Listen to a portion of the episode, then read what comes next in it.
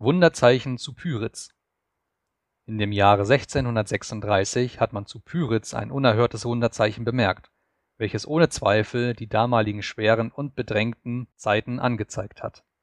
Es war nämlich auf den Abend des 6. Juli der Mond zuerst ganz kohlschwarz anzusehen.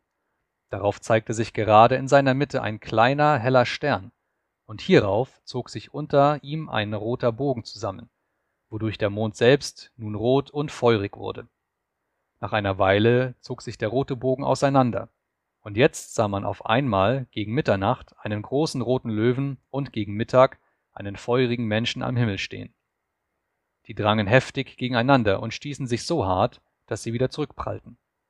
Plötzlich ward der feurige Mann zu einem Totenkopfe.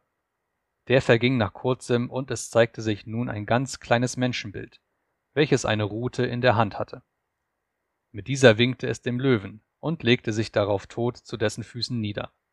Nachdem sich ferner der Löwe in einen Türkenkopf verwandelt hatte, vergingen die Bilder alle, und der Mond stand wieder schwarz wie zu Anfang, und darüber erschien ein rotes Kreuz, welches aber an allen vier Ecken schwarz war.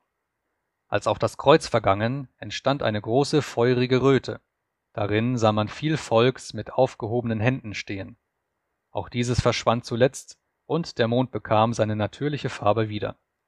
Dieses Zeichen haben viele Leute in Pyritz gesehen, und die Verständigen haben wohl gemerkt, was es zu bedeuten habe